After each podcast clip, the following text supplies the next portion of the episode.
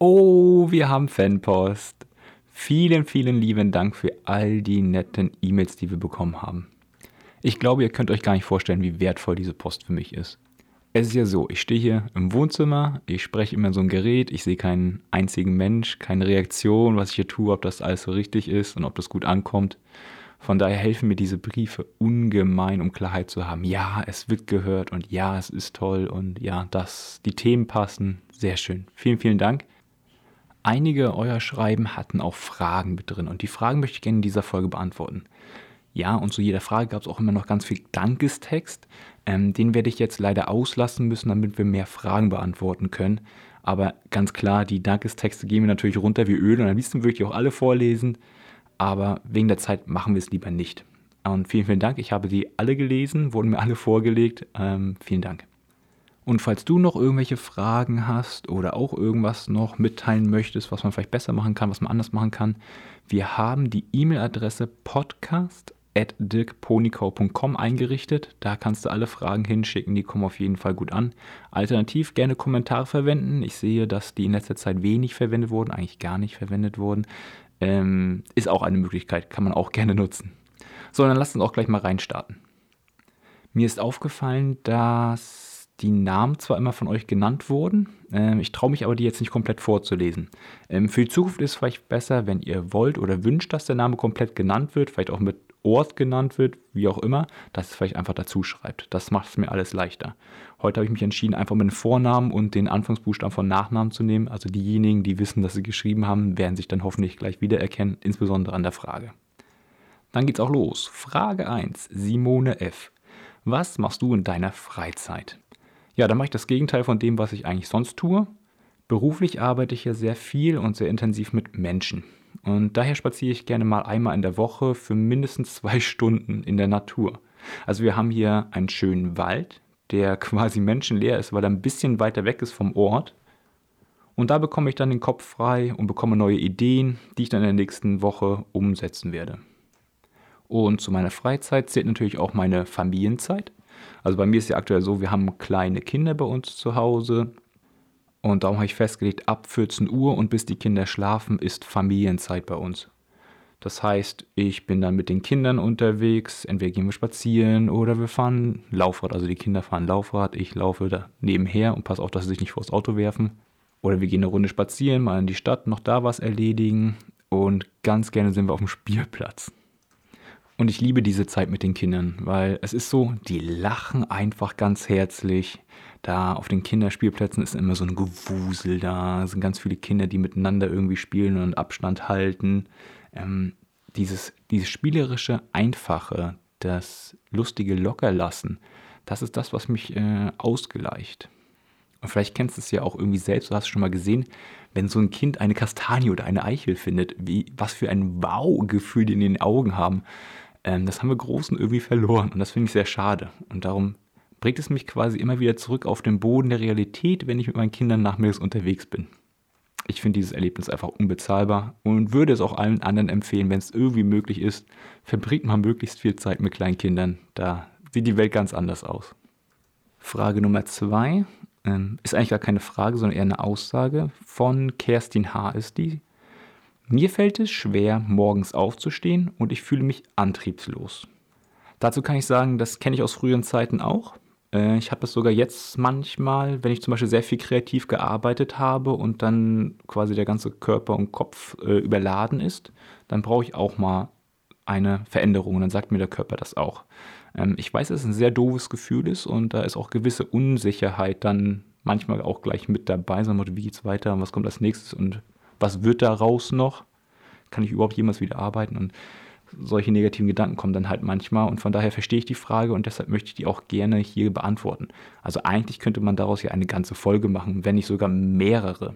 Aber ich finde, dass das Thema sehr dringlich ist und auch ein sehr wichtiges Thema ist und deshalb möchte ich einfach mal kurz reinsteigen und ein paar äh, Lösungsimpulse mit rübergeben. Vielleicht kannst du damit ja schon mal was lösen, bevor dann irgendwann eine richtige Podcast-Folge zu dem Thema kommt. Also wichtig vorab, äh, ich bin kein Arzt und das, was du beschreibst, könnte theoretisch ja auch irgendeine Erkrankung sein. Also irgendein Infekt, der sich vielleicht nicht abheilt, ähm, der den Körper quasi dauerhaft belastet und deshalb fühlst du dich ein bisschen kraftlos, antriebslos. Das wäre möglich, könnte auch was ganz Schlimmes sein, aber wissen wir alles nicht. Ähm, mein Vorschlag wäre, äh, konsultiere bitte einen Arzt, lass abklären, ob er irgendwas Medizinisches erkennt, was äh, messbar, rational, wie auch immer ist. Und wenn er sagt, äh, bist gesund oder du sagst von dir aus, nee, das kann keine Krankheit sein, dann hör dir gerne die Vorschläge an und überleg mal, was davon vielleicht passend sein könnte. Also Gedanke Nummer eins oder Szenario Nummer eins ist, ähm, falls du relativ viel gearbeitet hast und dich dabei überwinden musstest, irgendwas zu tun, vielleicht hast du dich so ein bisschen verstellen müssen, vielleicht war es eine Phase von viel Wachstum. Du musstest vielleicht bewusst Disziplin aufbringen und irgendwie hattest du oftmals das Gefühl, naja, irgendwie werde ich schon schaffen und du hast so ein Durchziehen irgendwo praktiziert. Und vielleicht wird das noch kombiniert mit ähm, Sorgen, Ängsten, Zweifeln oder dass du immer wieder die gleichen Gedanken nochmal durchspielst im Kopf, quasi ein Gedankenkarussell hast äh, und die Gedanken lassen sich nicht lösen. Dann führt dieses ganze Szenario, was ich gerade beschrieben habe, dazu, dass der Körper sich verbraucht. Also er braucht mehr Energie gerade, wenn du sowas durchlebst, als was der Körper wieder regenerieren kann über die Nacht oder in Erholungsphasen. Und dann kommt es irgendwann dazu, dass der Körper quasi so weit runtergefahren ist von der Energie, dass du es dann merkst, dass der Körper sagt, boah, ich komme gerade nicht mehr hoch oder ich kann die Leistung nicht mehr bereitstellen, weil ich muss jetzt langsam mal wieder sparen und Energie aufbauen, bevor ich dann wieder so rausgehen kann. So, dann scheint es, also wenn diese Szenarien zutreffen, dann scheint es der Fall zu sein, dass dein Körper dir einfach mal mitteilen möchte, mach mal ein bisschen ruhiger, mach mal ein bisschen mehr Selbstliebe und bring ein bisschen Ausgleich zu dieser Hektik oder dieser Energetik, die du verbrauchst tagsüber. Das reicht ja vielleicht sogar schon, wenn du dir einplanst am Tag ein, in Ruhe einen Tee zu trinken, einen warmen Tee. Und dich während der Zeit weder mit irgendwelchen Technik, noch mit irgendwelchen Gesprächen, noch mit sonst was abzulenken, sondern einfach nur mal ganz gemütlich einen Tee trinkst und mit den Gedanken beim Tee trinken bist, statt überall gleichzeitig zu sein. Das könnte ein kleiner Schritt sein, der in die Richtung geht. Vielleicht machst du auch nochmal ein Wochenende komplett äh, stressfrei, wenn das irgendwie geht, oder belastungsfrei, wo du sagst, ich mache gar nichts, ich habe keine Verpflichtung. Meine To-Do-Liste ist eine Not-To-Do-Liste. Ich mache nichts, außer auf Toilette zu gehen und schlafen und essen und vielleicht was trinken. Gut, Fall Nummer zwei. Wenn du eher viel entspannt bist und passiv vorm Fernseher sitzt, vielleicht noch irgendwelche Dinge isst oder trinkst oder irgendwie anders konsumierst, die deinen Körper zusätzlich anstrengen, wie zum Beispiel zu viel gesättigte Fettsäuren, zu große Mahlzeiten, stark Zucker- oder Fructosehaltige Lebensmittel, dann kann es sein, dass dein Körper irgendwann sich sperrt, weil der Körper nämlich damit beschäftigt ist, zu entgiften. Also das, was du reingesteckt hast in den Körper, was eigentlich nicht reingehört, muss der Körper anstrengend verarbeiten. Und das kostet ihn sehr viel Energie. Und darum fehlt dir die Energie quasi, um zu handeln oder als Antrieb weil der Körper die Energie braucht für den Entgiftungsprozess. Mein erster Gedanke als Lösung ist, ähm, die Ärzte sagen ja immer und auch die Krankenkassen, man soll täglich 10.000 Schritte machen. Das Ganze ist sehr wichtig, weil dadurch wird dein Körper und dein Stoffwechsel aktiviert und der Körper fängt an, das, was im Körper als Energie da ist, zu verbrennen in den Muskeln. Und dann werden zuerst die Giftstoffe verbrannt und dann alles andere, was man auch gut verbrennen kann diese Aktivierung des Körpers ist quasi eine Müllverbrennungsanlage. Und nachdem der ganze Müll aus deinem System draußen ist und der Körper entgiftet ist, dann hat er auch normalerweise wieder die normale Energie, weil der normale Stoffwechsel dann wieder vorhanden ist.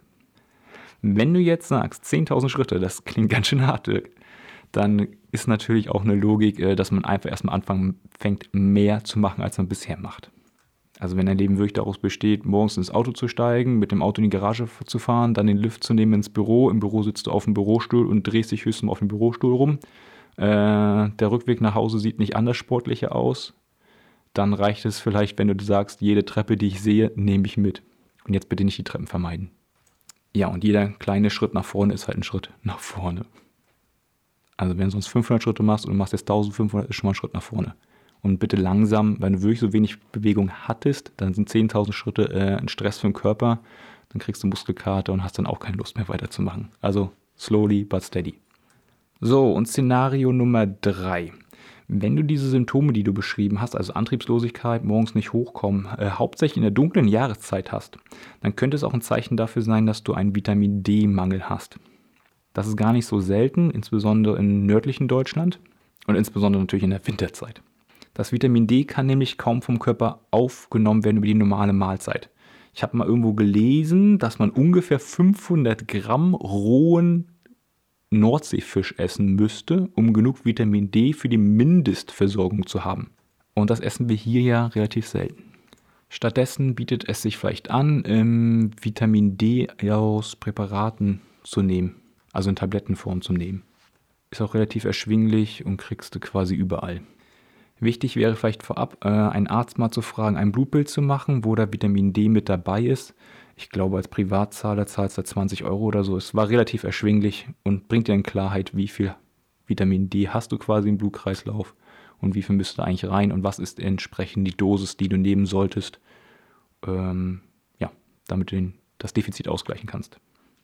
So, ich hoffe, die schnellen Tipps helfen dir, Kerstin, auch allen anderen, die jetzt gerade etwas Schwierigkeiten haben in dieser Jahreszeit.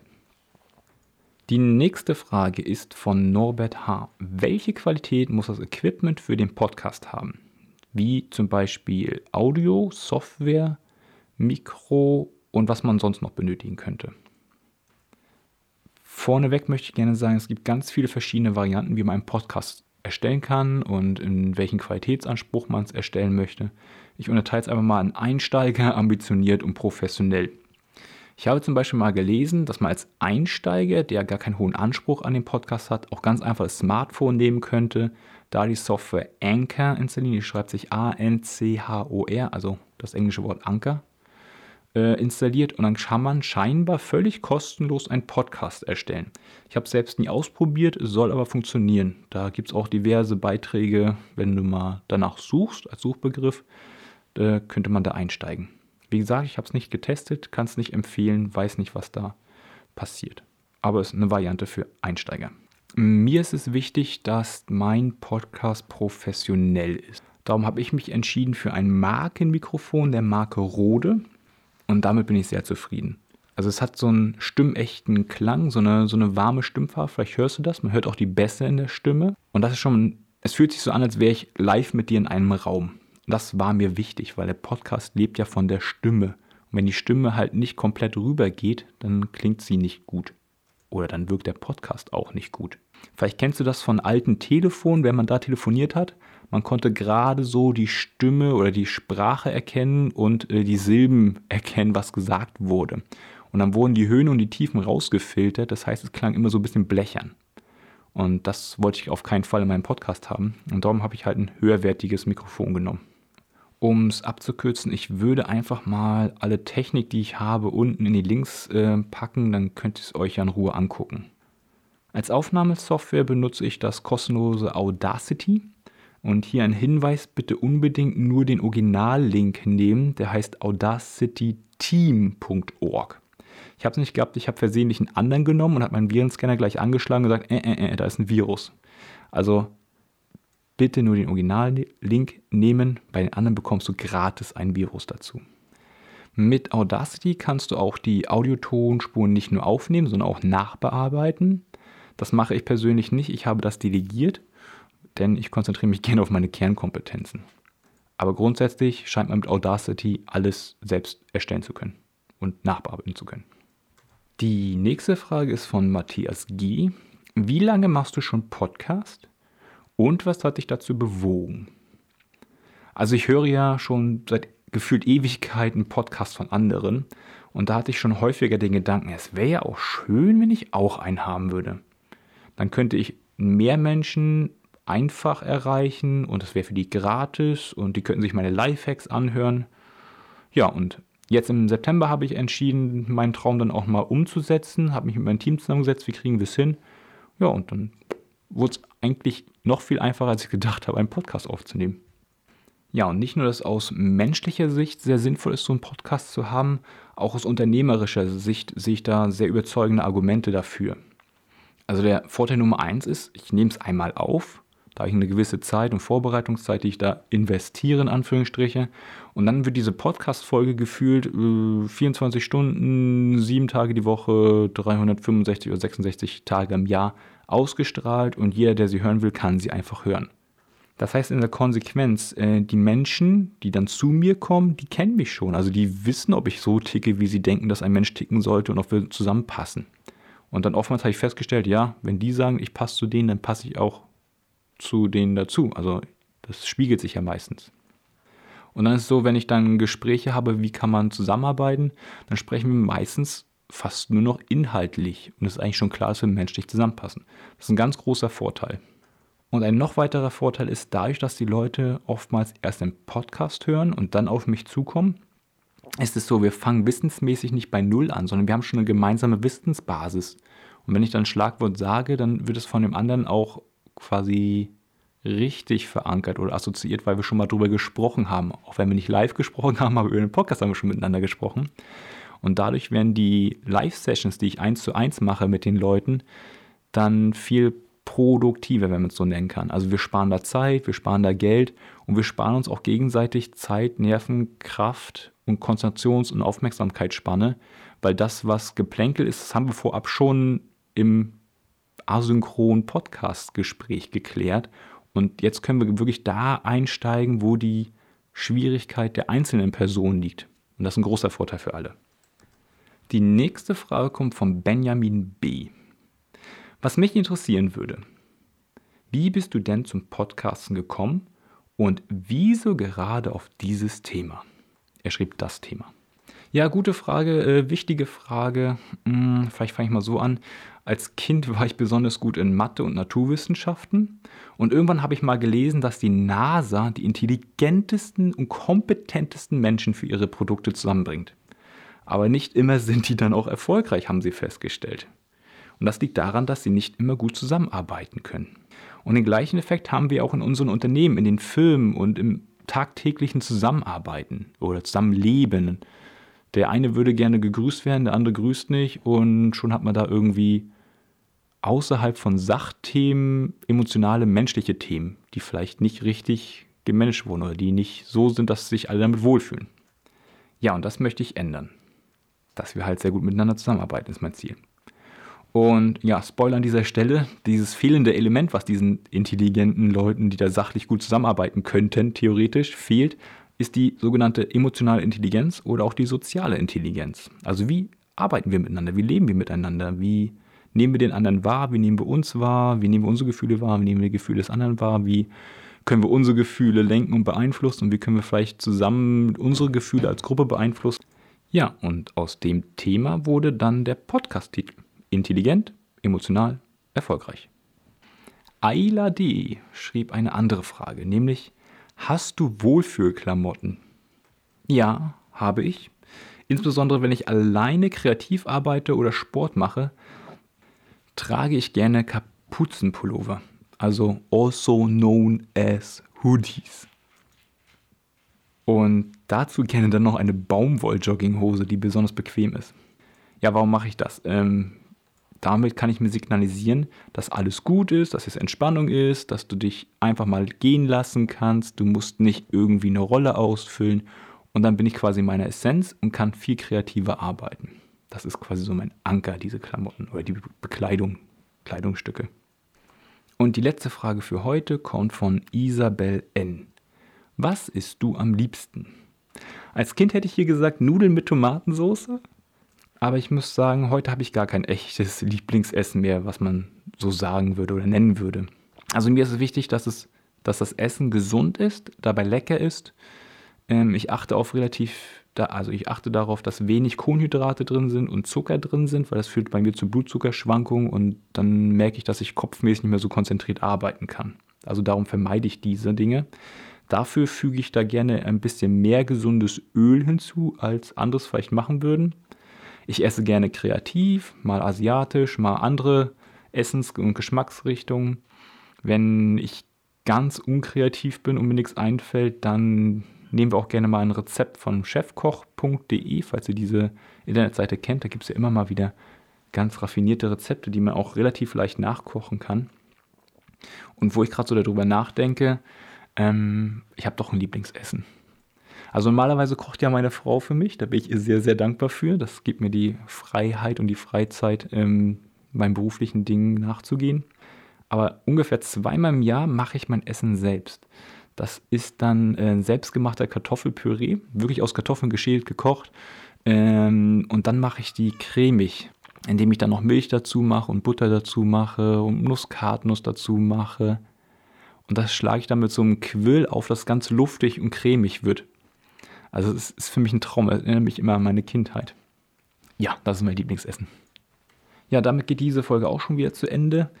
Ähm, falls du auch Fragen hast, Anmerkungen oder sonstiges, schick sie doch gerne an podcast.dirkponikau.com oder schreib in die Kommentare rein. Wir gucken uns die durch und nehmen die Fragen damit raus. Und in der nächsten Podcast-Folge, also in der nächsten Podcast-Folge, wenn wir genug Fragen haben, dann würden wir dann wieder ein QA machen und dann gehen wir die einfach nochmal zusammen durch. Vielen Dank, dass du dabei warst und wie immer, lebe dein Leben, dein Dirk.